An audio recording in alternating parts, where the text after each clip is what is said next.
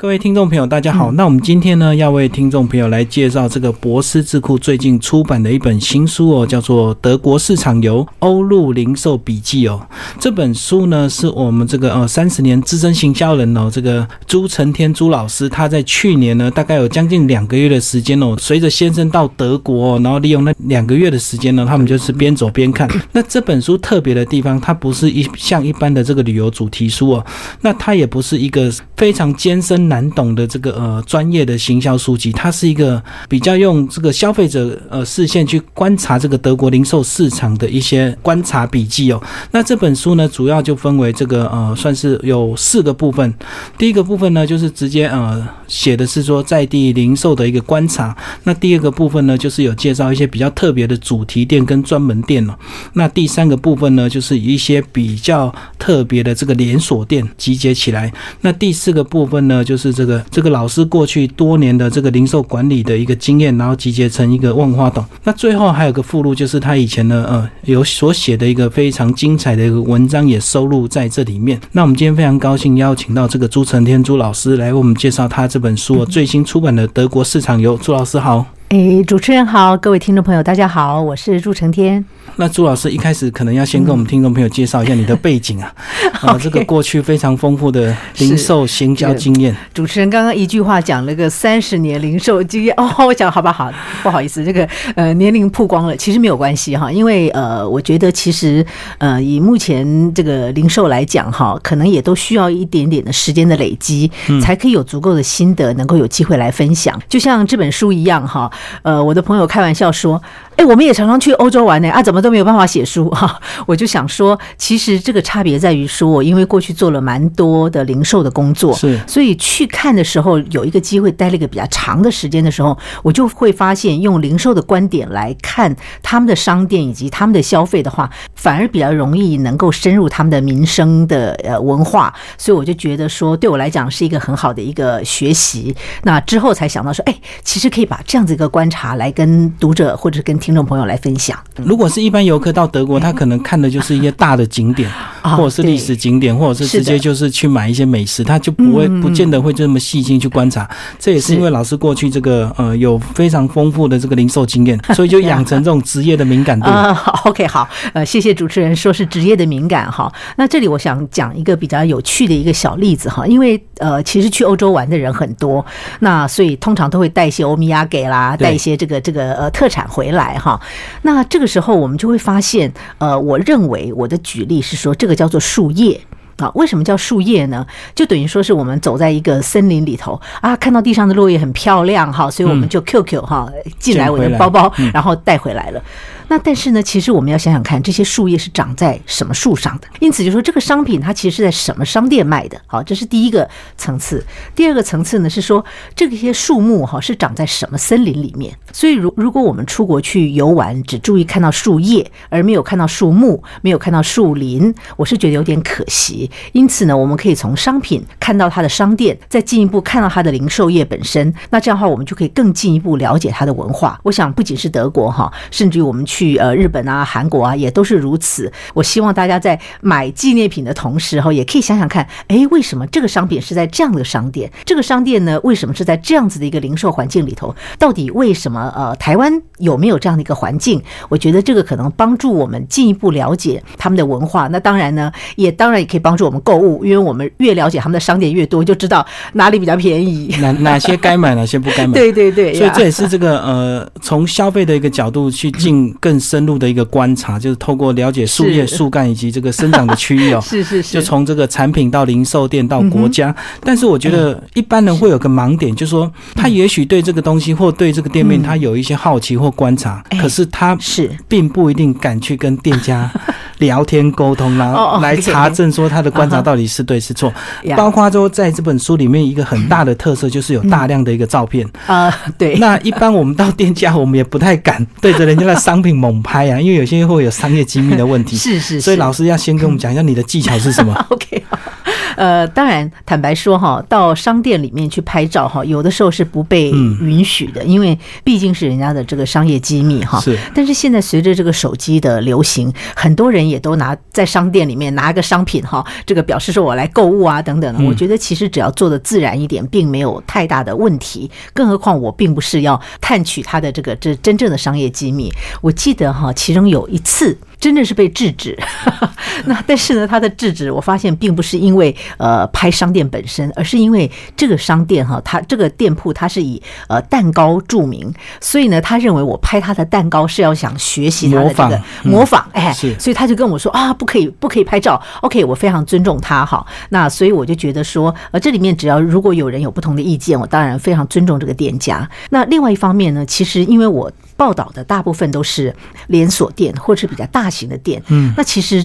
这家跟那家，只要多观察了几家以后，其实你自然而然可以找到一些脉络，并不是只有单一的、独特的这家店而已。好，所以我想，呃，用多观察的角度，也可以弥补说，万一没有办法拍很多照片的不足。而且有时候他们有时候不太让你拍照，是不想让你拍价格，因为有些像 哦，是的，像在这个大卖场，他就不让你拍价格。对对对对对呀，可能也是因为我们看起来就是外地人哦，他用游客的角度，用游客不像间谍，对，我们绝对不会是商业间谍。哈，刚刚主持人讲到这个价格的问题哈，其实，在德国有一些大家常常买的一些呃日用品，不管是花茶啦哈，或者是什么发泡锭啊等等的这些呃面膜啊等等这些常用的东西，其实，在不同的通路当然有不同的价钱啊。所以呢，我觉得我们可以尽量的去找平价的呃连锁的超市，说或者是说用我们的角度，那个叫做药妆店了哈，他们其实药妆超市更大一点，找这样子一个店里头去买东西，会比。说我们在免税店啦，或者是呃百货公司啦，我相信那个价钱肯定会呃有一个相当程度的一个落差。好，那解决这个照片到底能不能拍的这个问题，呃，之后呢，再第二个问题就是说，当你对这个店面有一些观察之后，你怎么去查证自己的观察到底是对是错？是不是就要跟店员进行一些沟通？当然，坦白讲，我。去欧洲一段时间，我不仅不会德语，我里头有提到意大利哈，我也不会意大利文哈，所以要沟通当然勉强简单的用一点点的英文哈。但是我觉得重点其实还是观察哈。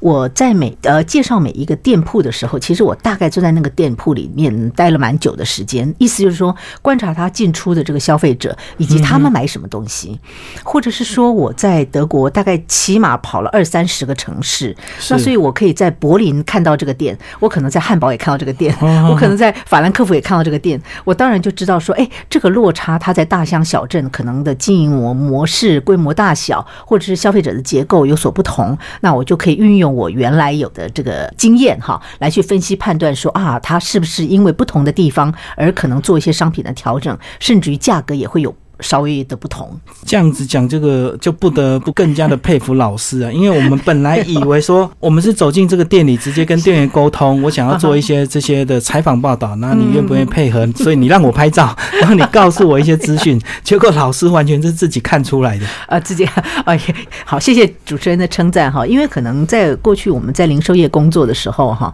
包括嗯去日本考察哈，我们的 schedule 都是非常的紧凑，必须要在很短的时间内看到。足够的店，哎，从早到晚，从呃开店一直看到打烊，那所以可能这样子一个练习也让我觉得观察力本身也是非常重要的。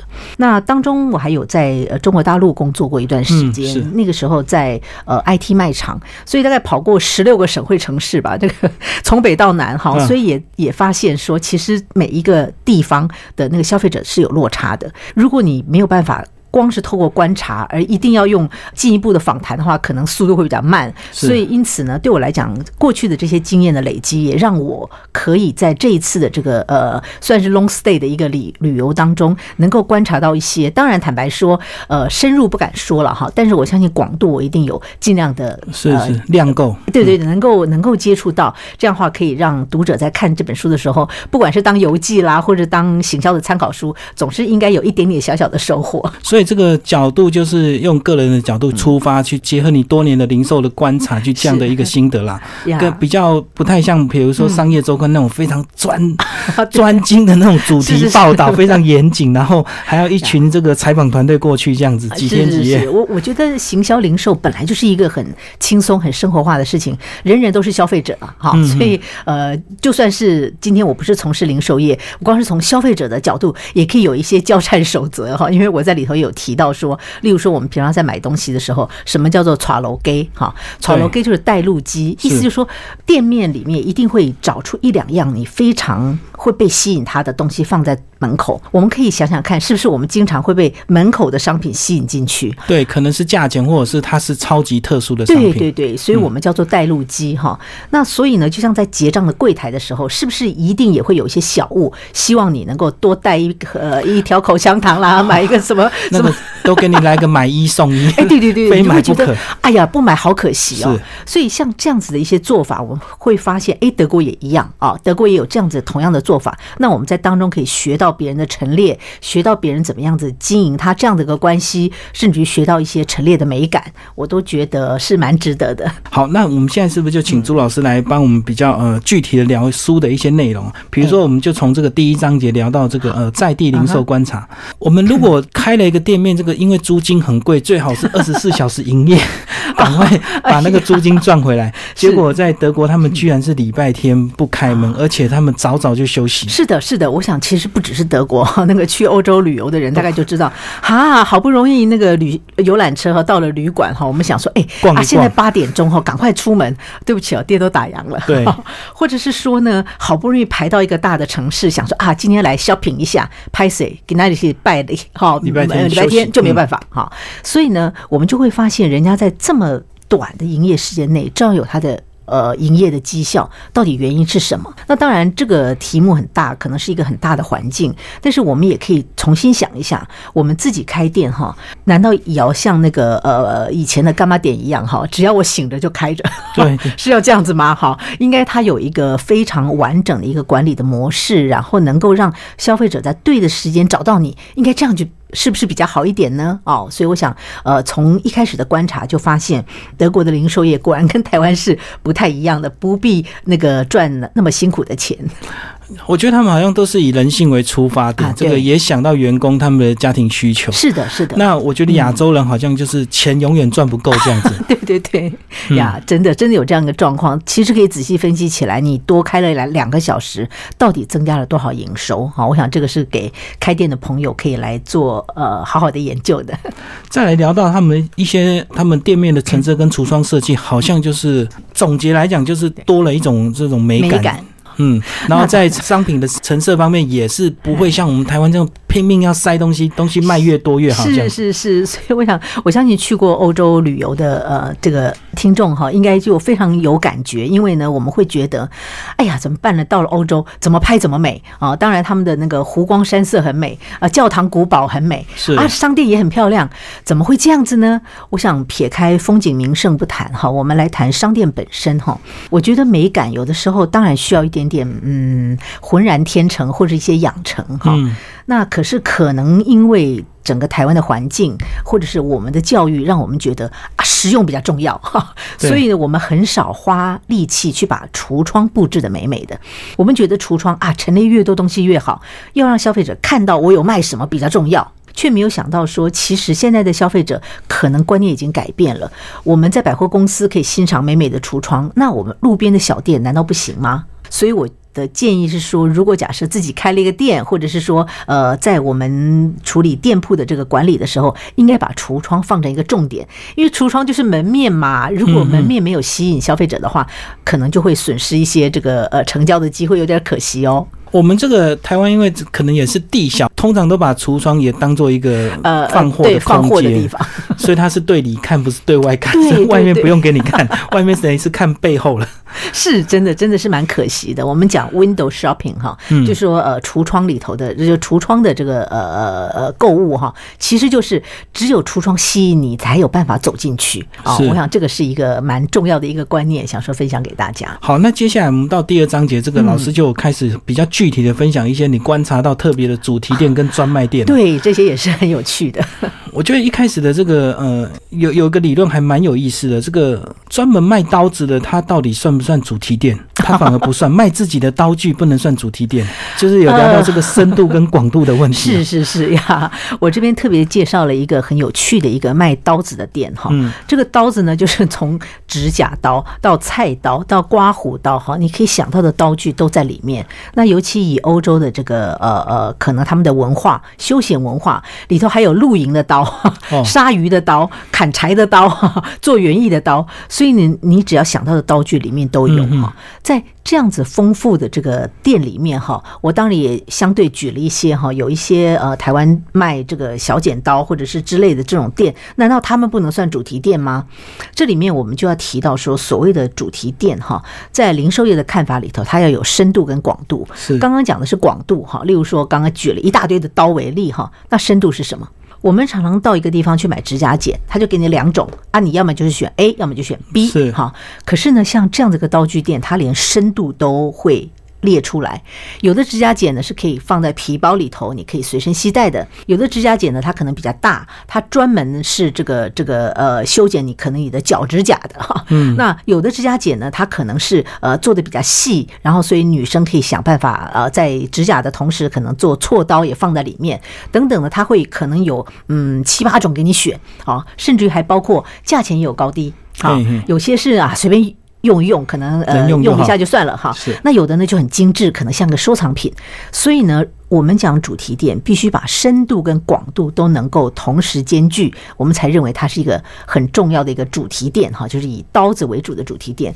我们换成另外一种的呃呃商品，举个例来讲，我们讲鞋子，大家很清楚，鞋子一定就是鞋店，它也是某一种的主题店。可是呢，如果说这个鞋店是男鞋、女鞋，呃，这个这个运动鞋、小孩子的鞋哈、雨鞋，通通都卖，我们才会觉得它的深度广度比较齐全。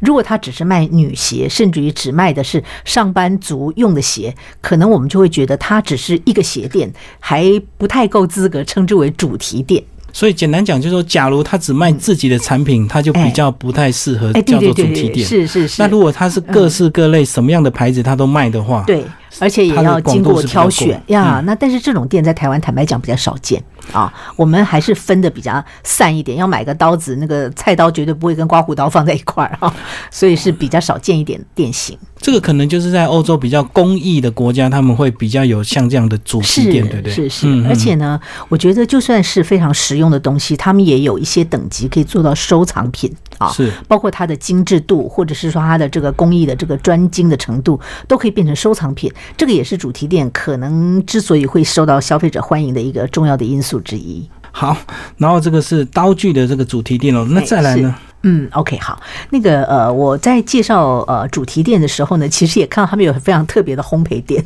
他们的烘焙店也是一个呃让我觉得非常的惊艳哈，因为我们通常在讲烤蛋糕，或者是说我们在讲呃做一些小饼干哈，会有一些模具，结果想不到它的模具可以大面积的挂在墙上，很像那个女生卖那个耳环一样哈，会有这么。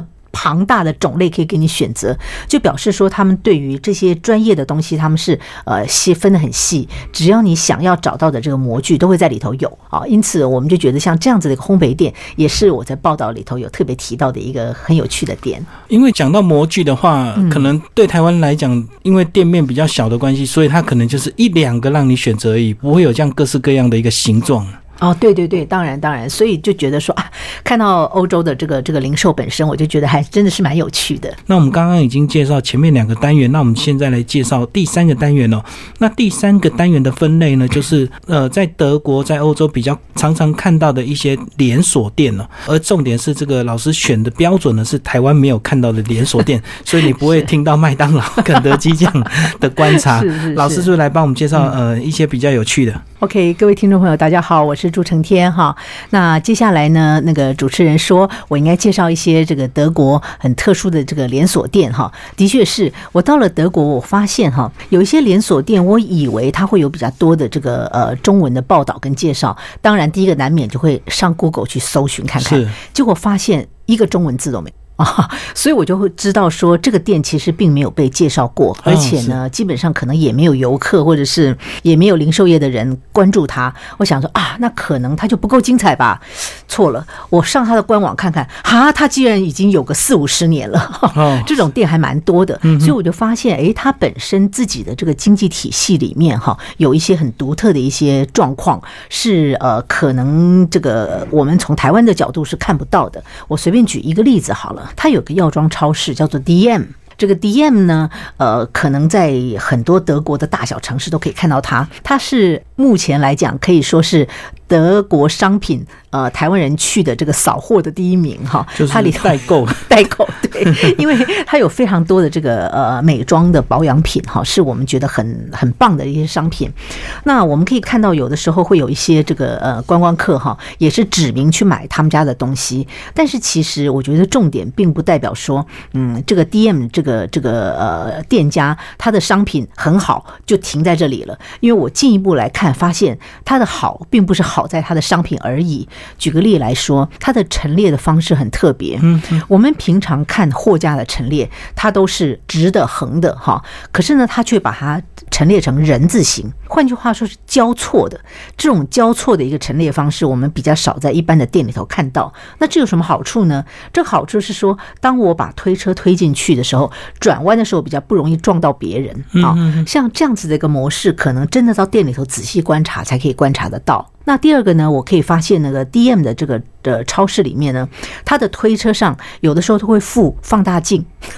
换句话说，这个是高龄化社会的一个嗯不得已的一个附带哈。那我们当然可以在家乐福超市里头，有的时候也会看到挂在那个货架上哈，会有一些垂吊的这个放大镜。但是呢，跟购物车结合的放大镜倒是只有在 DM 里头才看得到。那当然，第三个呢，我发现呢，他们在呃里面几乎都有饮水机。你说哈，饮水机这不是一个很奇怪的一个规划吗？嗯哼，那我觉得对于欧洲人来讲，哈，因为水是要去买的，我相信也有很多人开玩笑说，哦，在欧洲那个水比啤酒还贵，对 对。那所以他提供免费的饮水机，我相信有两个用意哈。一方面呢，它可以让消费者如果在当场选购了一些它的一些营养品啊、营养食品，你可以当场其实你就可以要一杯水就可以喝了。嗯。另外呢，其实也就是服务消费者，你并不需要购买它的饮水机，其实就在那里可以让消费者使用，然后有免洗的杯子啊等等的。那我就觉得像这样子的一些服务的点，都让我觉得非常的贴心哈。所以这是我观察到，除了这个它的美妆本身不错以外，哈，它还有一些其他贴心的一些安排。哦，讲到这个贴心的安排，里面书中也有介绍到，有一些购物中心，它很敢放椅子让你坐，而且很舒服。那我们台湾的购物中心是很怕你坐在赖在那里。哦呀呀呀！主持人提到这个哈，我觉得当然也要在这里也也分享给听众朋友哈。那个有一个地方，其实不止那一个了，我只是把它讲的，就是它比较特别一点。嗯，The Mall of 柏林哈，就是柏林的最大的一个购物中心，它里面的那个给消费者坐的椅子哈。还不只是一般的这个塑胶椅啦，或者是呃这个这个一般的这种这个呃板凳椅哈，我发现他居然把皮沙发都放出来了。他在整个的一个走道上哈，放了非常多座的这个皮沙发，就像家里的那个那种档次的皮沙发。然后我想，糟糕了，那如果这样放的话，他旁边的咖啡店要做什么生意呀？诶，咖啡店也不怕，咖啡店觉得他照样可以做他的生意，他的咖啡店里面的那个座位也会摆在那个走道上，就像我们看到巴黎的香香榭里舍大道一样哈。所以他会觉得说，你要消费你就坐这样的椅子，你不消费你坐那样的椅子一样舒服。我觉得这是充分的自信的表达哈，不像台湾的购物中心或者百货公司，真的有的时候会比较担心呃消费者。不消费，所以呢，就会变成是你歇脚的地方都没有，这是很可惜的。对，然后你终于找到椅子要坐下来，才发现本这个座椅限什么什么消费使用，是是是，你就一定要去买买个咖啡或买个甜点才可以坐。对对对对呀，所以我就觉得说，哎，看到。别人做这个零售业的这个大气大度哈，我相信他应该是有一些想法才会做这样的安排。那我觉得说这样可以营业吗？可以赚钱吗？我想答案是 yes。为什么呢？各位有没有发现哈？Seven Eleven 最近的座位越来越多，是越开越大。嗯，早年我们都认为说啊，你赶快买买东西，赶快离开哈，我可以服务别的客人。对，现在的方式正好相反，希望你留的越久，消费越多。那看起来 Seven 就可以证明了这一点。因此呢，我们也希望台湾的这些呃卖场里面也可以多人性的提供更多一点点的座位。当消费者留留的越久，相对的可能有机会消费的越多。而且留了越久之后，很自然也会产生对这个商家的一个忠诚度啊，因为你喜欢这样的环境，喜欢到这样的品牌。是的，是的，就是一个游逛的氛围，而不只是进去买了东西就赶快出来。所以像现在，其实我我观察到，像家乐福现在也也有一点改变，它入口就会送你一个气球，你知道，如果你带小朋友，你就可以拿个气球给他玩。然后在那个入口处呢，还会提供那个红茶这个饮用水这样子。是是是，其实就是跟消费者的互动是非常重要的一环，因为当我们不是把完完全全的利益放在最前面的时候，消费者是感受得到，反而会比较容易在你这里持续消费。所以简单讲，如果你这样做，你可能你的营收会稍微蹲一下，可是很快就会跳上去。就是一开始你会投资一些呃以人为主或以这个消费者关怀为角度的一个设备，可是很快这个消费者的忠诚度就会反应了呀，完全就是这个方向才对。所以蹲一下才能够跳得越高，嗯，千万不要这个舍不得投资，或者是很怕这个奥客去占你的店面这样子。是的，嗯嗯，好，这个是一些连锁店的一个观察。我后面还有提到这个有关于零售管理的的一些小小的一些心得哈。对，我觉得这个第四个单元就是最精彩的，这个你的零售管理的心得哦，就聊到这个刚刚我们聊的这个购物中心的这个休闲椅啊。嗯，是是是。然后呢，其实我里头还有提到哈，包括。店招包括橱窗应该要怎么样子维持它的干净，跟这个呃窗户里面的这个窗贴应该怎么样子让它能够真正的做到完整哈。这里面我觉得呃难免要提到一下过去的这个工作的经验哈。从消费者的角度来看，我们会觉得说啊，这个东西美美的是应该的。可是从店家跟管理的角度来看，任何的美、任何的整齐都是需要人力去维持。对，所以呢，当你开始在规划的时候，如果你都用一个很难维持的东西的话，那。后面的这个管理就会变得更复杂。举个例来讲，像台湾，如果假设你的店里头用地毯，我相信你到时候一定会一个大灾难，因为呢，台湾很潮湿，所以呢，地毯本身的这个维持度就要加倍的小心。是啊，或者是说呢，你觉得哎，玻璃好漂亮哦，所以呢，我的店里头用一个很大面积的玻璃啊，请问一下，擦起来是不是很难？很容易上面就有水渍。对啊，所以呢，当我们在做店铺管理的时候，必须把这些都能够想进去。我不认为说啊，这种东西哈，只要多找一些人力就可以清干净，而是应该在设计规划的时候就能够想到后面的维护。我在书里头有特别提到一些灯箱，我们常常看到在百货公司或者在一些过道里头，发现灯箱里面有一个灯管不亮。嗯嗯啊，那请问灯管不亮这件事情，一定要维修的好，才可以让你的品牌。是得到一个相。对等的一个一个呃美感的重视，可是很很遗憾的是说哈，当我们在谈管理的时候，好像就会变得很严肃的一个课题。只是我认为说不应该归咎于什么最后末端的这个这个执行者执行的不利啊，应该是从一开始规划的时候就用比较好的灯管、比较好的材质、比较容易维护的一个招牌，这样的话我们整体的美感才会比较容易持续，而不是到处看到呃脏脏的橱窗、呃没有换的灯管、呃然后扫不干净的地哈。这样的话，我们就会觉得说啊，还是出国玩比较好玩。为什么别人都可以做到这么漂亮、这么干净？哦，讲到这个灯箱，就是我觉得他们可能也是因为呃这个制度的关系，所以他一层一层往上报，报到那个公部门，公部门可能他可能才统一一个月或两个月才来全部巡逻一次，这样就很可惜啊。他没有办法及时的反应啊。是是，台湾有的是有些商店也有这样的一些问题哈，所以我想可能从我的经验来看，要从最源头，从设计端就可以开始，才可以让我们这个美感可以持续，不要一天到晚老是羡慕别的国家。哦，而且老师也有提到里面的这个灯。箱这个三四月的，还看到这个跨年的这个广告哦。是啊，有的时候在台湾的这个这个这个一些购物中心里头，真的是我就觉得很遗憾哈，因为觉得说应该要与时俱进嘛哈。结果呢，我们如果在看网页的时候，看到这个商店的网页没有更新，你会不会觉得啊，他怎么这么逊，对吧？对，没错。同样的，嗯，那今天消费者都如此的及时，怎么可以在这个中元节过了以后，然后还放说中原普渡的广告呢？但是你现在去看看哈，我想，哎，绝对不是我我我这个夸张哈。现在去看各大家卖场，搞不好就会有人忘记把它下架了。速度不够快呀，速度不够快。这里面我就觉得，从管理的角度，我们也要做得更严谨一点，那消费者才会享受到一个比较美好的购物环境。那这样讲，就讲到我们的台北捷运，这个应该就很自豪，因为台北捷运的灯箱管理 绝对，因为那个是有很高的经济价值，所以绝对不可能放到过期啊！对对对对对，时间一到马上下架，没得谈，没得谈。对，因为下一档就要上了。是，所以啊，像我们常常看到那种没有管理好的灯箱，通常在停车场啊什么，在一个边边嘎嘎角哈。所以我就觉得，那那种地方干嘛设灯箱呢？你不让它一个墙面不是也好？所以当然讲这个就是变成是说，嗯，我们要看一个整体性啊。那我们每次出国去旅游的时候，常常觉得，哎，为什么那个？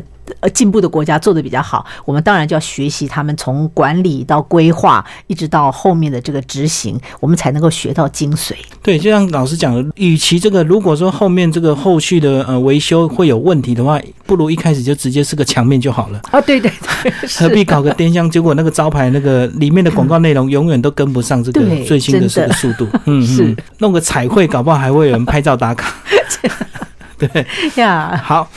那这个呃最后一章呢，就是老师这个过去的一些非常精彩的这个呃发表过的文章，然后再把它集结出来哦。那也有谈到一些，诶，也是蛮实用的。像这个里面讲到这个麦当劳这个点餐模式的改变。呀 呀呀！那个我其实后面的这个书里面的后面的小小的附录哈，是因为我过去在那个流通零售杂志有有一个小小的专栏。那对我来讲，我。自诩为行销观察家哈，所以我就会通常都会看呃各种的一些行销的活动，然后呢呃写出来我的心得。呃，刚刚主持人特别提到麦当劳哈，其实不止麦当劳啦，我我在呃里头也有提到有一个我觉得蛮有趣的一个一个例子可以分享给大家的，是说呃我们在谈颜色哈，就说呃常常我们在办活动的时候就觉得我用什么颜色来可以吸引消费者的注意。讲到圣诞节，大家就想到说，哎是。红色、绿色啊，那如果是过年呢？那是什么颜色呢？可能是红色，呃，或者是金色哈。因此呢，我们用颜色的方式来行销我们的商品，也要跟着节庆走哈。所以，我想我也把这样的一个观察放在我的这个书里面，一起跟消费者分享。所以这个章节呢，反而是全篇里面唯一稍微比较严肃的，这个要认真看的。那其实前面那几篇呢，都是非常精彩的心得分享。有些很可爱的照片呢，包括那个去欧洲旅游的时候，最重要的是上厕所要准备零钱。哦，是是是，对啊，而且配合这个照片，这样呃，整本书其实读起来非常的轻松啊，并不是非常艰涩难懂的这种管理书。是。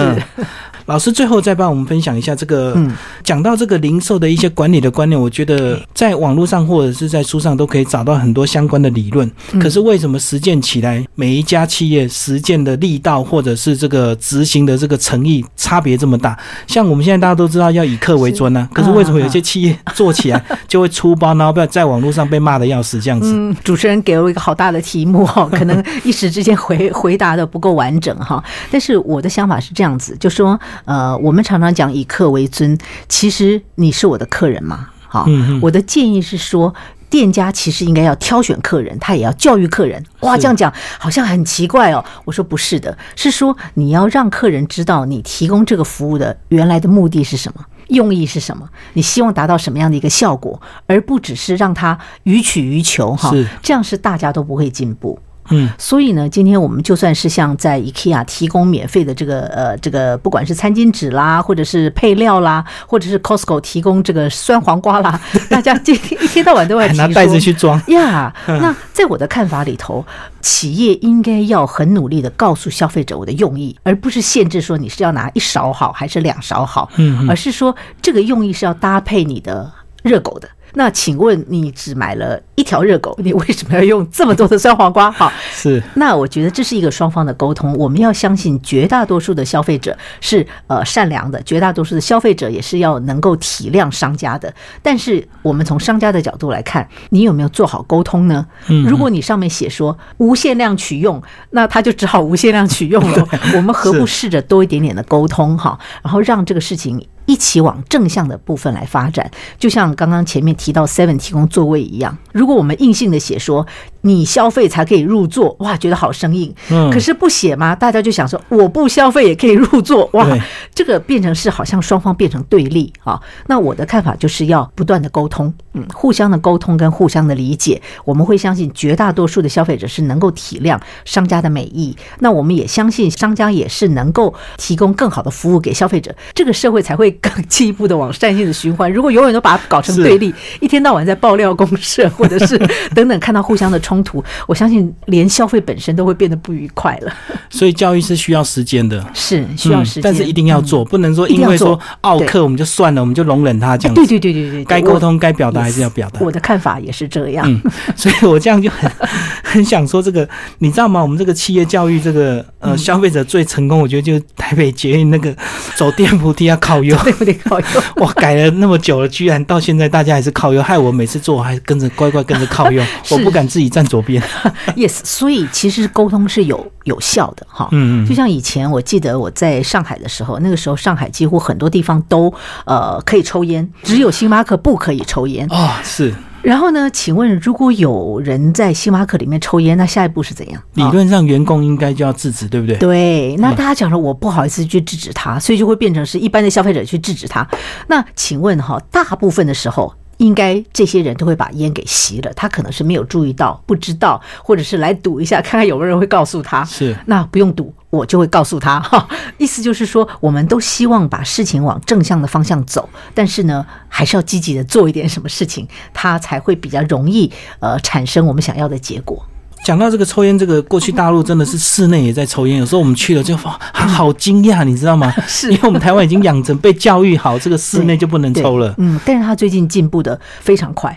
是是是他，们有个笑话叫做“见天抽”，意思就是说你到户外才能抽啊，见到天才可以抽。只要有屋顶的就不行。呀，所以他们的这个教育跟规范起来，绝对不输给我们台湾人哈。所以我觉得也不要忽略中国大陆的进步。也许下一次可能有机会，呃，写一篇他们的进步，可能我们会觉得哇，原来他们在零售业的部分也已经开始有很多这个这个不同的呃差异了。所以不能再用十几二十年前过去的印象去看他们。是的，是的呀。嗯，所以这本书呢，是 我们老师这这个集结三十年的零售心得。